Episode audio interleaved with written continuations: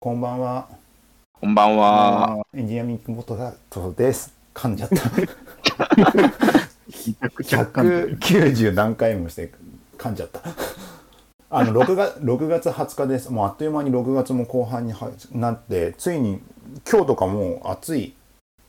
めっちゃ暑かったっすね、今日。うんでもなんか会社めっちゃ寒くて、なんかカフェにお姉さんたちいるんですけど、バリスタの。うん。うんなんか寒くないですかって話をずっとしてました。寒いで、俺だけじゃないですよねって。みんな寒いですよね、これって。うん前回前回がそのあ今日は3人です、えー、と前回が5月の末でやっててもうあっという間に6月20日ですが、うんなんかすごいあなってる。そうそうそうなんかこの1ヶ月間でどうです？なんかありました？この1ヶ月間ですか。ろこれ1ヶ月でいいんですか ?1 ヶ月ですよ6月だから ?WWDC がありましたよ。あでもあれあそうそう WWDC があってさ僕あれ見て、はいあれあれ見てアップルウォッチを買買いに行って今更ですか？今更だけど あのずっと欲しい発表されてないじゃないですか、今回。いやいや、いや、あの、値上がりしてたじゃん。してた。いろいろとね、円安の影響で、いろんなものが値上がりしていめちゃて、くちゃやばいよね。なんか Mac Pro とかなんか16万ぐらい値上がりしたんでしょ、そうそうそう。だから僕が、スタジオか。なんか、去年の MacBook Pro、お弁当箱のやつうん。とかも普通に値上がりしてたっぽいからね。あんまちゃんとチェックはしてないからそう、。めちゃくちゃ値上がりしてるから、もうなんか完全に買い時を逃したの。で、ねうん。でもなんか面白かったのは、大崎さんもなんかついこの間来たいって言ってたじゃないですか。うんうん。だから周りでもなんか、いなんか2週間ぐらい前に届いたんですけど、もう新しいの発表された、M2 が発表されたんですけど、みたいな こと言ってて、これどういうことですか？みたいな話してああ、そうね。M2 になったね。M2 でにももうそれぐらいその M2 になったけども値段のインパクトが強くてちょっと僕ずっと Apple Watch シリーズ3使っててまあ普通に動いていたから、僕も3ですよ。まあいいアップかなデートの時あれでしょ。毎回リセットしなきゃいけないやつでしょ。そう。あでもさい最近ね治ったんだよね。最近治ってます、確かに。最近治ってる。最近それちゃんと、あのーアプリを全部消さなくても ちゃんとアップグレードできるようになってすげえって思ってたんだけどそれでもやっぱちゃんと買おうと思ってアップルウォッチをその日多分 WWDC が発表した次の次の日ぐらいに銀座のアップアップストアに行ってアップルストアに行って買ってきたよ。あれですか、あの酸素濃度とか測れるやつですよね。うん、そうなんだけどいや別にシリーズ3から何かすごい変化があったかっていうとそうでもないんだよ。いや、でもそ結構他人の見てるとめっちゃ変わってるくないですか？あの画面が大きくなりましたとか、し、あとなんかあの、うん、時計の表示もリッチだし、なんか、あの、置いてかれてる感半端ないっすよ。シリーズ3だと。えっ、とリューズの下にあの俺ボタンが2つあってボリュームなのかな、あのうん。2回、そうです二回押すとウォレットが開くじゃないですか。2回押す開とく開く。うん。であそれで1回目押した時はあの通知かな？通知じゃないけどタスクか。タスクが出て、もう1回押すとウォレットが開くんですけどパパッと切り替わるから、両方見れるからね瞬間的に。えー、じゃあシ CPU が良くなってるっていうか GPU のなんだそう。それをお店の人になんか売りとしてすげえ説明されたよ、細けうん、細かいなって思ったけど。まあいいやあれだね。と思って。あの、あま、iPad Pro とノーマルのやつでこの、あの、ペンの追従能力が違うんですよぐらいの感覚だよね。そうそうそう。でもでも一番でもシリーズ3からの違いで一番びっくりしたのはソロループだねなんすか、ソロループ。なんだっけ？なんかさシリーズ3の頃にソロループってあった？今の Apple Watch のさ一番標準ってベルトとかないんだね穴がああ、それか。うんそうそうそう、伸びるやつでしょ、ビヨそのーンって。ビヨビヨーンって伸びるやつそれ売りだったじゃないですか、だって。あれいついつ売売りにしてた？それ、こないだの Apple Watch の発表の時だから、うんその最新シリーズ、シリーズ今7ですか、うん。が発表された時に出てた気がする。去あ年。そうなんだ。いやだからそそのソロループうん。になってて、でまあいろいろとこれがあれがみたいなことをやらうなれてたんだけどぎ目のないあれですよね。なんか、そううにょんってなるやつ。そうそうそうそうでもいろいろやってこのこの色がいいですって言ってたら「すいません売り切れちゃってじゃあつけさせんなよ」みたいな感じで それは店員さんの問題じゃないかな。流れがあった結果結局スポーツバンドにするっていう もういいやと思っていつものやつ。スポーツマンドっていつものやつですよねい。つもの最初多分初期からあるやつですよマジックですよね。でもういいやそのそのソロループもさあの安安いやつはあのシリコンなシリコンなのかな？うん。のやつだけどさちゃんとあの糸のやつがあってさ。編んでるやつですよね。編んでるやつは5000円高くのがあって。もういいやもう。5000円もすんの？あれ多分ベルト単体で買うと定価1万円じゃないかな。ええ。あの一番安いやつで5000円で。めちゃくちゃなとこで金取ってきますね。円高か、円高円じゃ円安か、これが。いやいやいやまだまだあの値段に反映されてないマジ？うん。ではい。でそうだ、まあ、まあ5000円とか1万円とかそんなもんなのかなと思ってさ楽天でさちょっとベルト興味持ったから検索してみたらさ大体2000円とかなんだね。うん。なんか俺2000円で買った気がするんだけど、最初の時。あもう2000円で。最初からついてるからね。っていうので、一応それで使ってやってんだけどさ。まあ大きくなったからいいよねとか。あとはなんか、なんだろう。まあきあのー家族の写真とかはこっちの方が大きいから入れやすいなとか。ああ、そういう見ます？細 そこで。あ見る見るで見る見る見る見る見るっていうかなんか子供寝かしつける時の興味引かせる時に使うよ。なあ、ニッチの使い方いやまあまあ、そういうそういうねこともね寝る前だったらそうそうそう、ああとあとあれだね急速充電になってるじゃん。あのあそうなん USB-C になってて。今はそうっすよね。そう最近はなってるから、うん。まあ充電が早いですよって。あ結局 AppleWatch 自体の充電伸ばすんじゃなくてそっちを売りにするようになったんだってちょっと思ったりもしたけど、まあ遅かったですかね、前が。うん。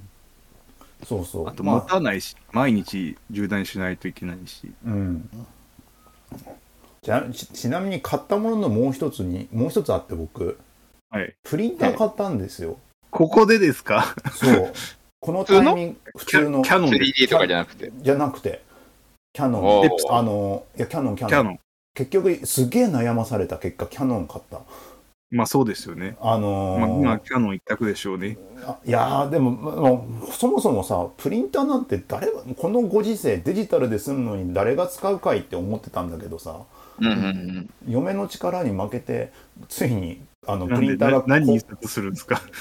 あのねいやなんか家に印刷したい時にプリンターがないと嫌だっていうのがまず始まりであるあって。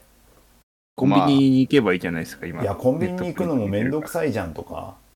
こんなんあります？なんか頻繁にプリンターを出すで思うじゃん、ねおうん。思うじゃん。思うんだけど、あの子供のさひらがな練習とかでさ今あるよね。ネットとかで。塗り絵とかひらがななぞりとかで結構印刷しててあこんな使われ方すんだって。そしたらでも、あれ、レーザーでいいんですかそんなにいいやつじゃなくても、うん。なんか、ど安いレーザープリンターでよかったんですよ。うん。うんあで安価なやつでいいかなと思ったんだけどあの、うん。じゃちゃんとなんか写真印刷せっかく子供いるんだからしようって思ったりとかいります本当に。いやあのこのご時世それそれもねそれもそれもテレビ見て北村、てそれこそ北村でやってもらえばいいじゃないですか、USB で持ってって。いやそそれも思ったんだけどテレビ見てて、あの子供あやすお父さんが子供あのお母さんが出かけててお父さん一人で、えっと、1歳か2歳ぐらいの子供をあやすっていう番組企画やってるのを見てた時に、うんあのお父さんが子供子供に注意を引かを引かせてるうちに料理を作ろうとしててその、うんうんちゅ注意を引かせるものがあの写真アルバムだったの。やばい。ちょうどいいとこは聞こえないかも。写それがね写真写真アルバムだったのちょうどいいとこは今全然聞こえなかったです。写真アルバムだったってことは分かったけど。そうそうすいません、な、ね、な、何が写真アルバムだったんだろうみたいな。いやいやあの子供の注意を引かせるためにあの使あってたのが写真アルバムでやっぱ紙なんだよねああなるほど。物理でペラペラめくらせてるうちに写やってるとか見ててああうん便利だって思ったのとか、あとプリンター僕た10年ぐらい買い替えてなくてうん。うん。ああ、ああ最新の最新っていうかまあ今のプリンターでどんなもんな家庭用プリンターってどんなもんなんだろうなっていう興味だけで買ったいああ、すご。やでも本当にだってインクインクもさなんかでも変わらんくないですか、そんな。いや速度めっちゃ速い。いやギガタンクとかさありましたよ、昔。あったか？あっギガタンたク？あのったあった。クソデカタンクでしょ。あのーあれなんですよ2個とか3倍のい今やってさつ入る。今ってさあのカードリッジのインク？うん純正で買うとさ、7000円とかするじゃんセットで、はい。だけどそのあのケースに入ってるそのほんギガタンクとかなんかなんちゃらタンクっていうインクをバラでボタボタ入れるのがはい。最近家庭用であって、それだと、うんあの10分だ10分の1とか20分の1ぐらいの印刷量になるんですようん。そおのその代わり本体が23万円高いっていううん。あありました、ありました。どそうで、うん、あ、あれですね。何色インクですか、ね ?4 色インクですか？4色。6色にした。あ6色。そんなあんの？今5色 ,5 色か。5色にした。5色。最なんか最一番いいスペックが6色で。うん。はい。で、まあ、4色あればまあ普通にっていう。そうそうそうはいそう。CMYK ですよね。そう。4色が。で、5色、6色になっていくとどんどん高くなっていくっていう。そう。そう。ですごいいろいろ調べてエプソンもキャノンもブラザーもさ適当に買おうと思ってたんだけど、ちゃんと使おうと思った瞬間にちゃんと調べなきゃダメだと思った瞬思ったらすげえパンフレット見るんだけど全部同じに見えんだよねあれ。そうだな。この時代。うん、そんなことあります？あの、ブラザーはやっぱりレーザープリンターってイメージじゃないですか、なんとなく。まあイメージそうなんだけどみんな競合でなんかやってるからそんな変わんないんだよね。ようやってるけど。うん、まあ、インクジェットはキャノン。あまあ、写真やるならキャノン一択ですよね。いやエプソンとかいいっていうのも多いよ。エプソンももう、いや、でもそれ、それももう10年ぐらい前の話だからな、プリンターの。気にしてた、こういやまあだからねらそういうのとかさなんか文章が文書印刷はキャノンで写真はエプソンでなんか顔料だとかなんか塗料とかなんかいろいろあるじゃんうん、はいある。なんかそういうのとかさ細かく見出すとさもうどれ選べばいいんだかよくわかんないわみたいになって。え結、ちなみに HP はん？上がんなかったんですか？う HP とかまだ作ってんのかな？HP ね。作ってるでしょ。ビジネス用だけじゃないの？家電屋にないっすよ。え家庭用作ってないでしょ、もう。あもう家電屋にあるのはキャノンとアマゾンには売ってるけどね。うん。えあ。HP もなんか僕、レーザーなイメージですわ、なんか。うん。インクジェットはなんかあんまり良くないイメージ。なんか、あれですよね。なんか、いずーっと、日本じゃないとこだと HP めっちゃ売れてるのになんでこんなに差があるんだろうって思ったけど、だって、安いけど良くないんですもん、品質。遅いし、インク調達しづらいし、インクもなんか変な色だしみたいな。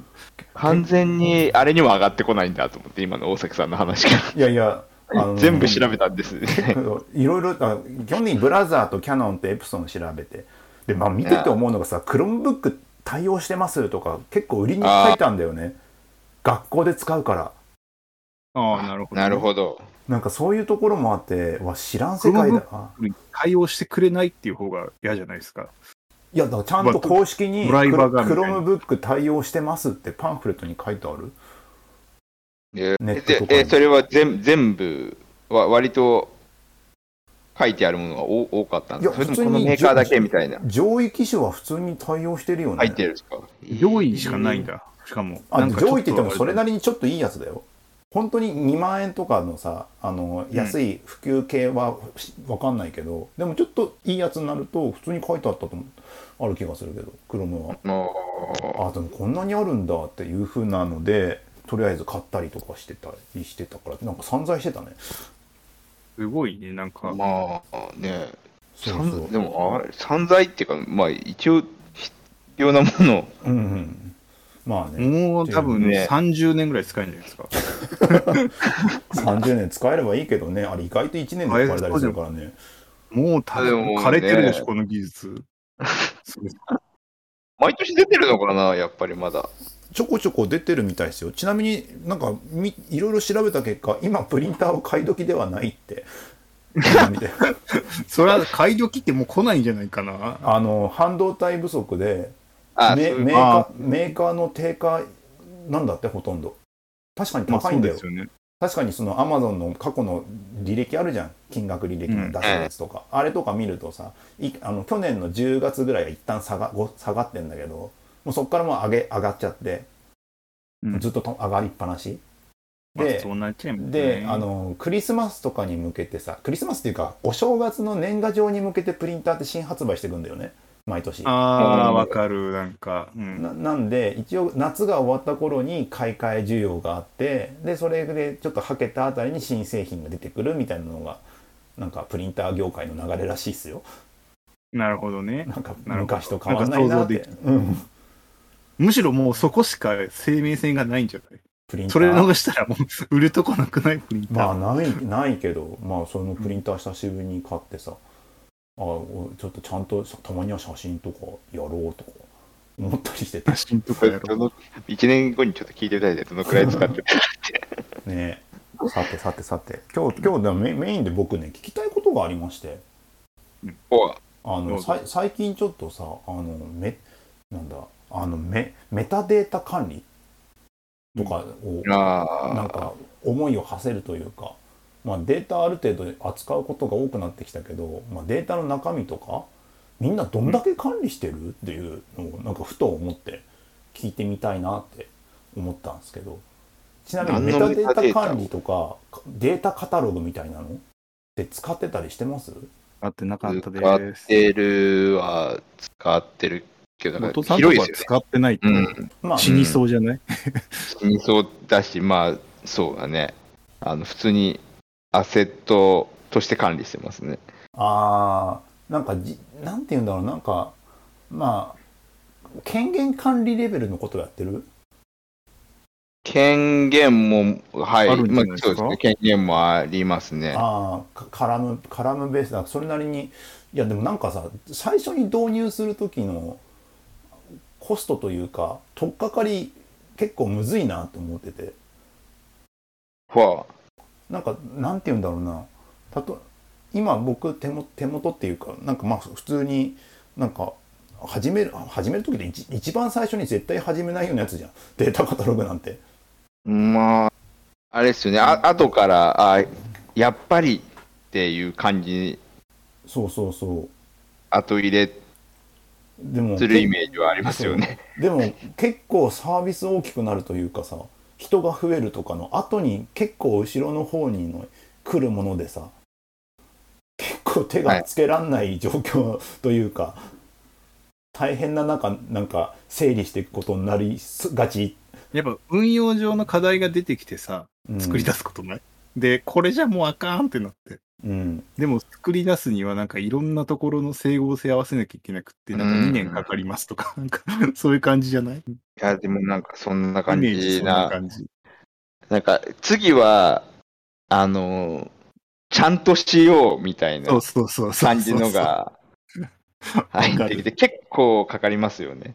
でも、あちゃんどのどどのさデータカタログを欲してるとこなんてさ結構きちんとしたところになるからあのどうやって導入やりますかってなった時にすげえ要件定義書とか企画書とかを書かれて 書かれてる資料があってほう。そんな大げさなやつじゃないんだけどなっていう気持ちとここまで大げさにしないとやっぱ浸透組織に浸透させる難易度高いのかなっていう気持ちもありなんかねうーんっていう気持ちになってるだからなんか小さく始めようが意外とできないっていう悩みをほやってて、まあ、とりあえず管理者ぐらいはちゃんと分かるようにしようから始まるんだろうけど。そうね、そもそもなんか、なんか、扱うものの全体像が出てこないと設計もしづらいしね。最初からやるのそういうのとか。でもきっかきっかけとかさああこれダメだって思う瞬間とか言える範囲であったりします？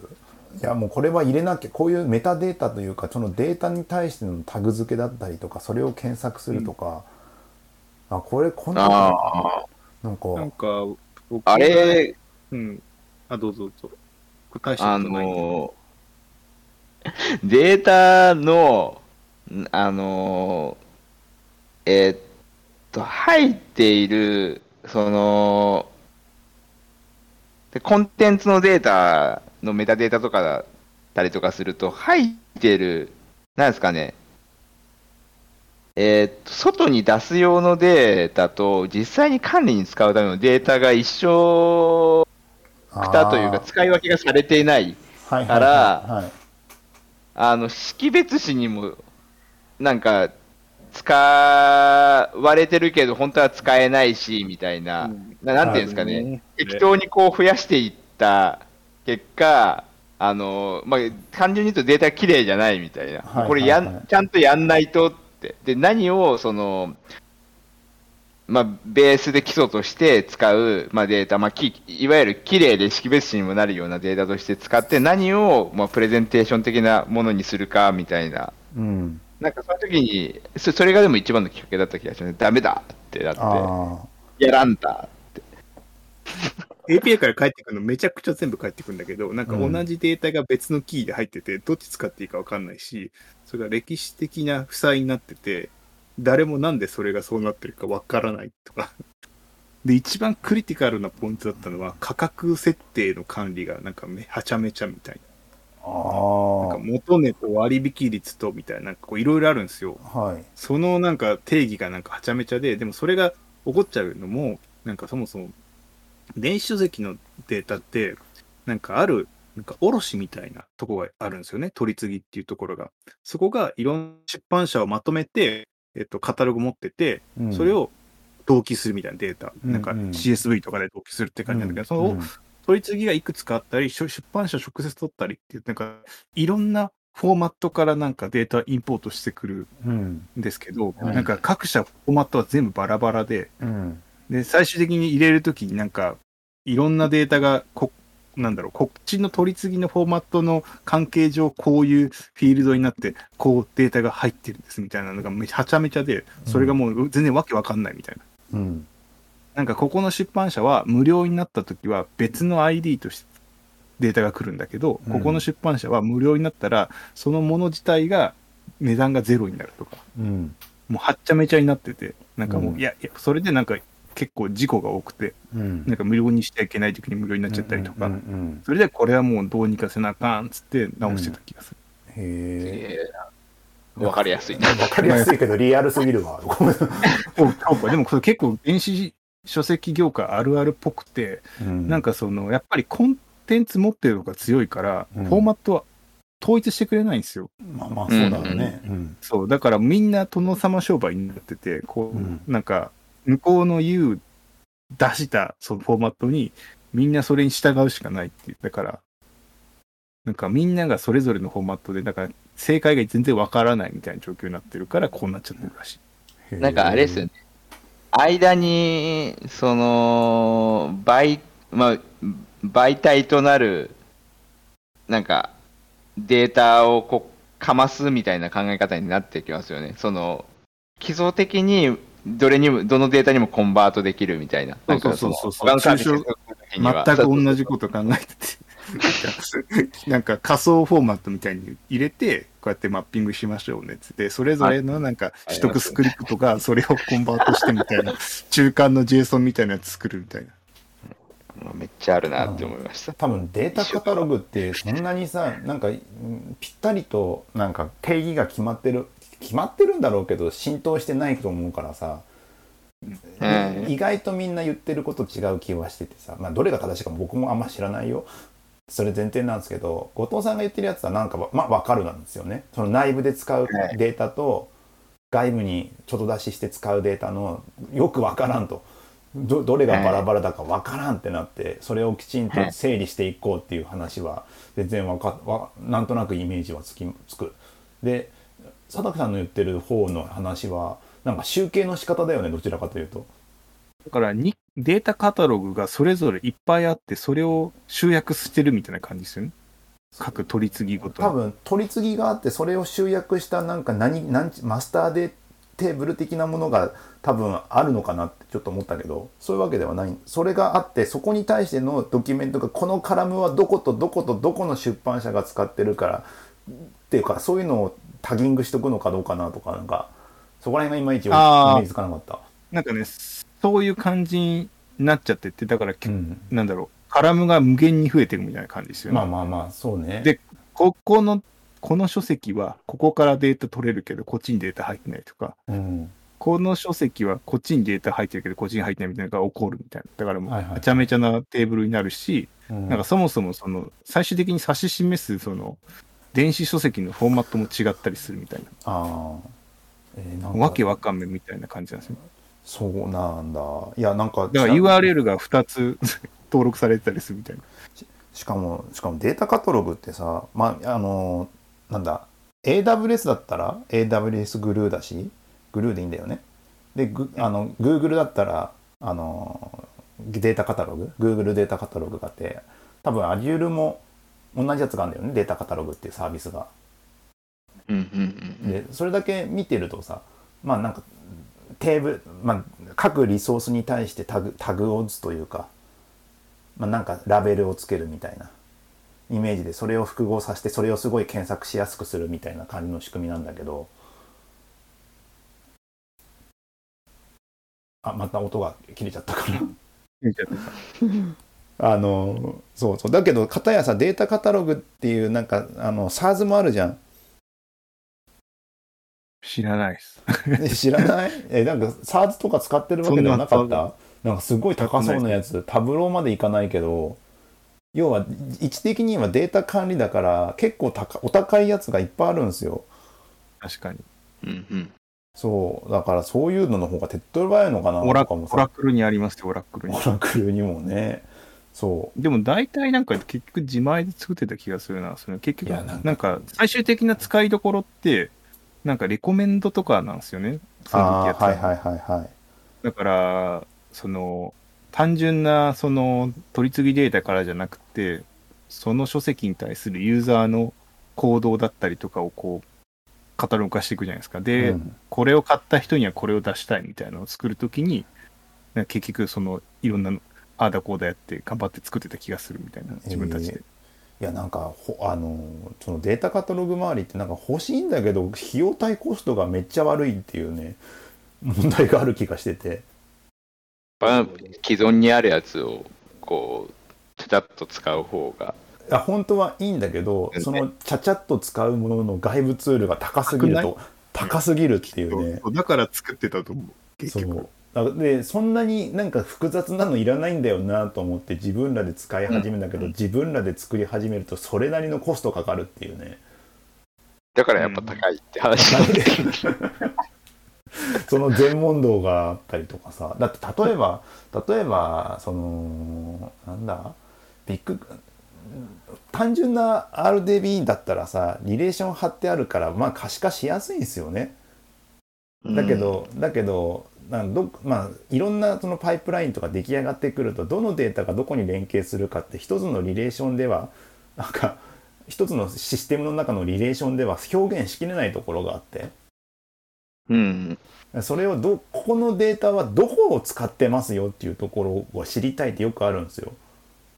うん結構もうあちこちあるからもうここから来て、ここから流れてきてこのパイプラインで流れてくるみたいな時とかを知りたい時にうまく検索をしたいんだけどそれを設計するの意外とむうーんうーんっていう気持ちになるっていう、これはデータカタログなんだけど、なんかリソースのなんかうん、流れみたいな感じですよね。そうそうそう意外と図が必要だとかさうん。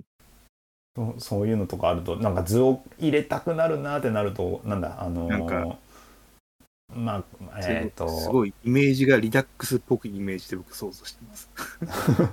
なんか、あの、データがあって、こうリリデューサーがいっぱい噛んでって、結局ここのビューではどういうデータの流れでこのデータ来てんだっけみたいな感じですよね。どっかどっかのエンティティにマーメイドがかけるエリアが欲しいっていう気持ちになったりとか ああ、そういうことは、あの、かたうんあの管理上でってこと？これは、この、このここのフィールドはここからこう来てますみたいな。そうそうそうそうでそこら辺とかうまくとかなんかいろいろ考えると 大変だなっていう大変だなっていうかもう必要ならば作りゃいいだけなんだけどいや、多分な、そもそも、そもそも大変なのにそんなに機能がいらないからっていう、うんなんか、ところの、なんか、バランスが、なんああれっすよね。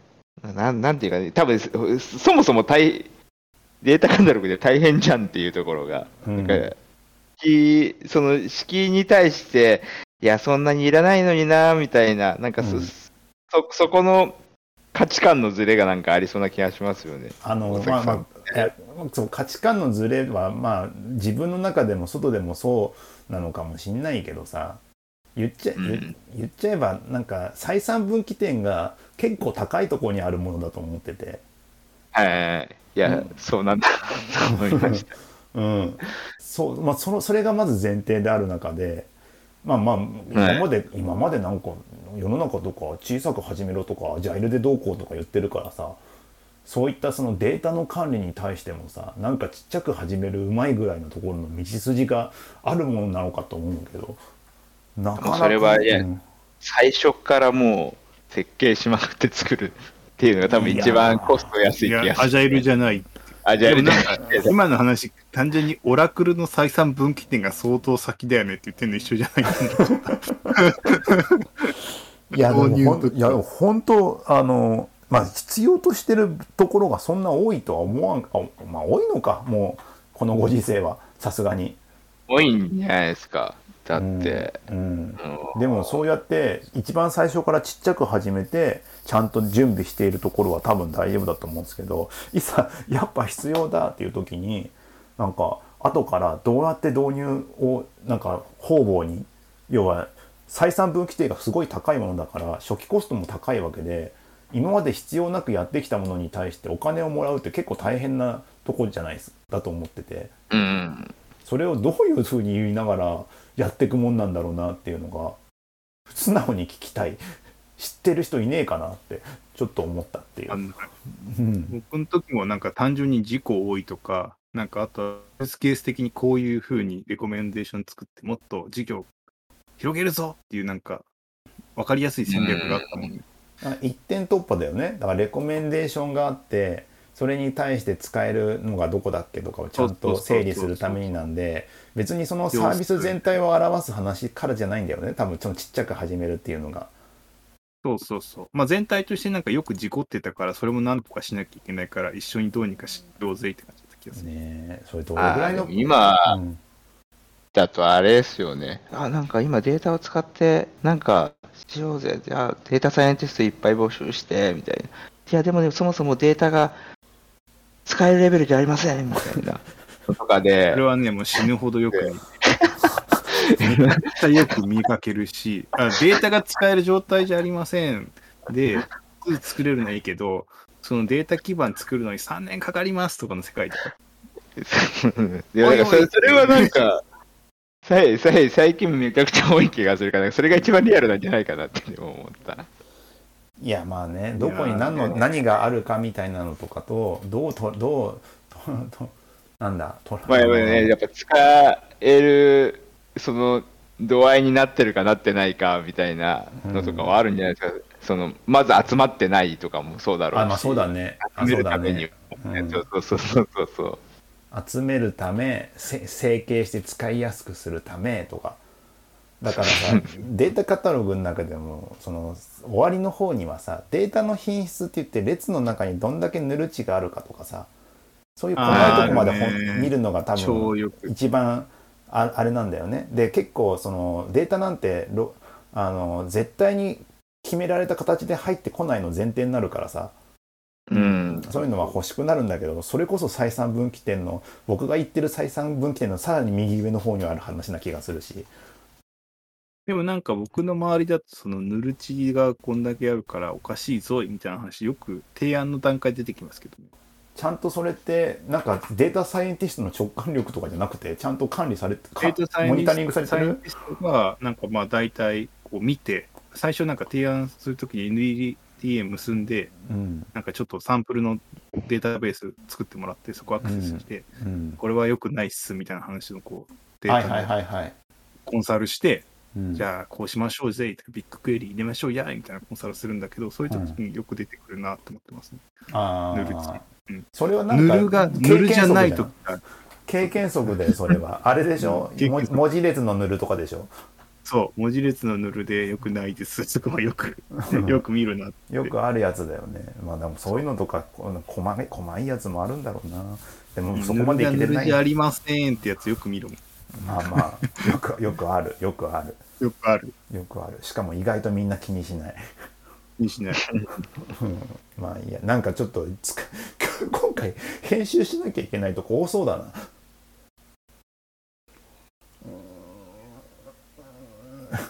いやまあまあね。それそれもそうだし言っちゃいけないこと佐竹さんがちょちょろちょろ言ってる気がするしはいまあいいやちょっとそんな悩みを言っただけでですがこ時間になったんでここで終わりにしますわはい何も解決しなかったかもし何もれない。解決しなかったかもしれない。